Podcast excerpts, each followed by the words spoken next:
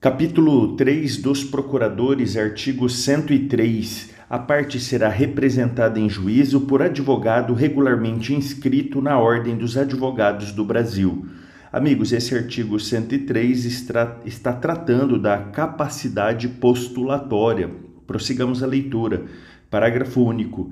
É lícito a parte postular em causa própria quando tiver habilitação legal.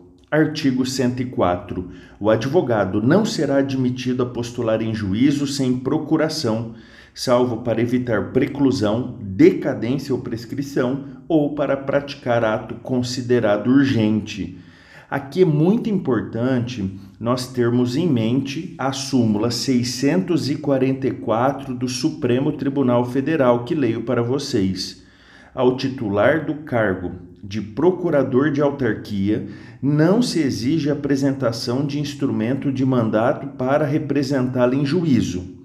Prossigamos a leitura. Parágrafo 1.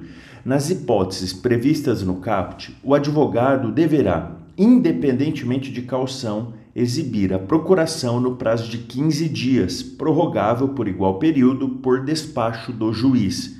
Parágrafo 2. O ato não ratificado será considerado ineficaz relativamente àquele em cujo nome foi praticado, respondendo o advogado pelas despesas e por perdas e danos. Artigo 105. Bastante atenção neste artigo. A procuração geral para o foro, outorgada por instrumento público ou particular assinado pela parte, habilita o advogado a praticar todos os atos do processo exceto receber citação, confessar, reconhecer a procedência do pedido, transigir, desistir, renunciar ao direito sobre o qual se funda a ação, receber, dar quitação, firmar compromisso e assinar declaração de hipossuficiência econômica que devem constar de cláusula específica Parágrafo 1. A procuração pode ser assinada digitalmente, na forma da lei. Parágrafo 2. A procuração deverá conter o nome do advogado, seu número de inscrição na Ordem dos Advogados do Brasil e endereço completo. Parágrafo 3.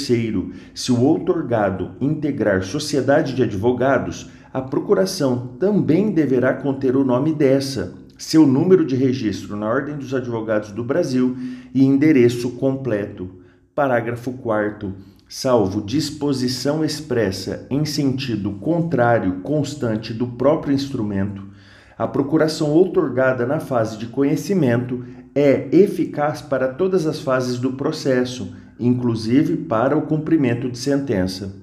Artigo 106 quando postular em causa própria, incumbe ao advogado, inciso 1, declarar na petição inicial ou na contestação o endereço, seu número de inscrição na Ordem dos Advogados do Brasil e o nome da sociedade de advogados da qual participa para o recebimento de intimações. 2. Comunicar ao juízo qualquer mudança de endereço. Parágrafo 1. Se o advogado descumprir o disposto no inciso 1, o juiz ordenará que supra a omissão no prazo de cinco dias antes de determinar a citação do réu, sob pena de indeferimento da petição. Parágrafo 2. Se o advogado infringir o previsto no inciso 2, serão consideradas válidas as intimações enviadas por carta registrada ou meio eletrônico ao endereço constante dos autos. Artigo 107. O advogado tem direito a Inciso 1. Examinar em cartório de fórum e secretaria de tribunal, mesmo sem procuração, autos de qualquer processo, independentemente da fase de tramitação, assegurados a obtenção de cópias e o registro de anotações, salvo na hipótese de segredo de justiça, nas quais apenas o advogado constituído terá acesso aos autos. Inciso 2 requerer como procurador vista dos autos de qualquer processo pelo prazo de cinco dias. Inciso 3. Retirar os autos do cartório ou da secretaria pelo prazo legal, sempre que neles lhe couber falar por determinação do juiz nos casos previstos em lei. Parágrafo 1. Ao receber os autos, o advogado assinará a carga em livro ou documento próprio. Parágrafo 2. Sendo o prazo comum às partes, os procuradores poderão retirar os autos somente em conjunto ou mediante prévio ajuste por petição nos autos. Parágrafo 3. Na hipótese do parágrafo 2, é lícito ao procurador retirar os autos para obtenção de cópias pelo prazo de duas a seis horas, independentemente de ajuste e sem prejuízo da continuidade do prazo Parágrafo 4. O procurador perderá no mesmo processo o direito a que se refere o parágrafo 3 se não devolver os autos tempestivamente, salvo se o prazo for prorrogado pelo juiz. Parágrafo 5. O disposto no inciso 1 do caput deste artigo aplica-se integralmente a processos eletrônicos.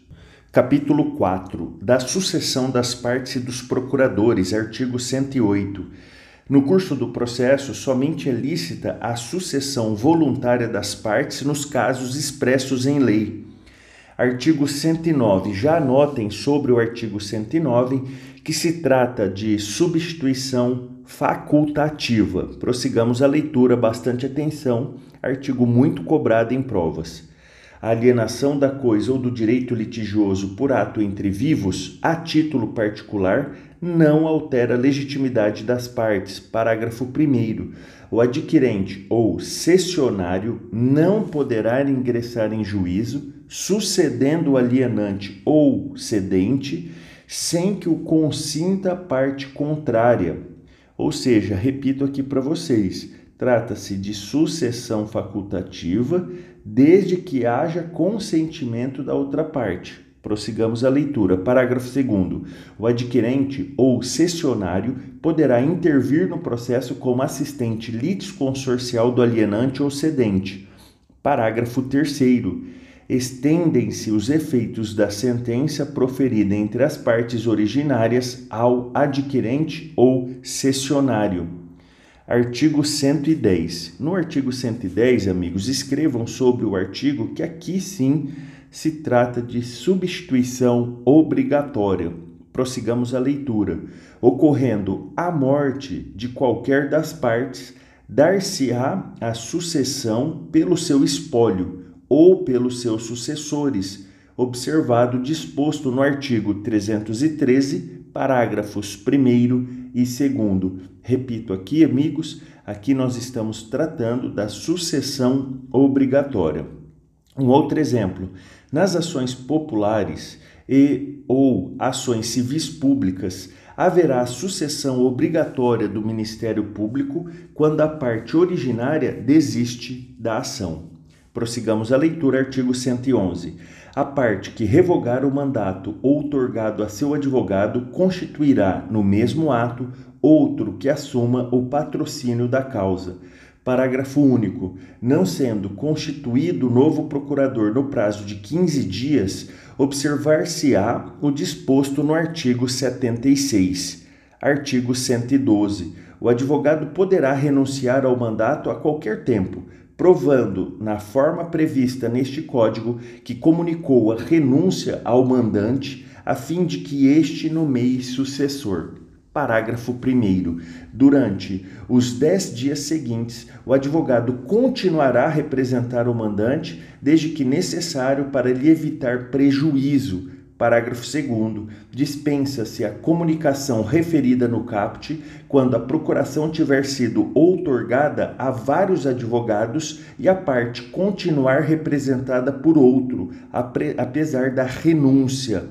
Amigo, se tiver alguma dúvida, crítica, sugestão, elogio, mande-me um direct no meu Instagram, arroba marcelrulli, memorize. Aproveita, se inscreva no nosso canal do YouTube, Marcel hífen memorize, no nosso canal do Telegram, hashtag civil é legal, e no nosso site www.marcelrulli.com.br. Um grande abraço e bons estudos!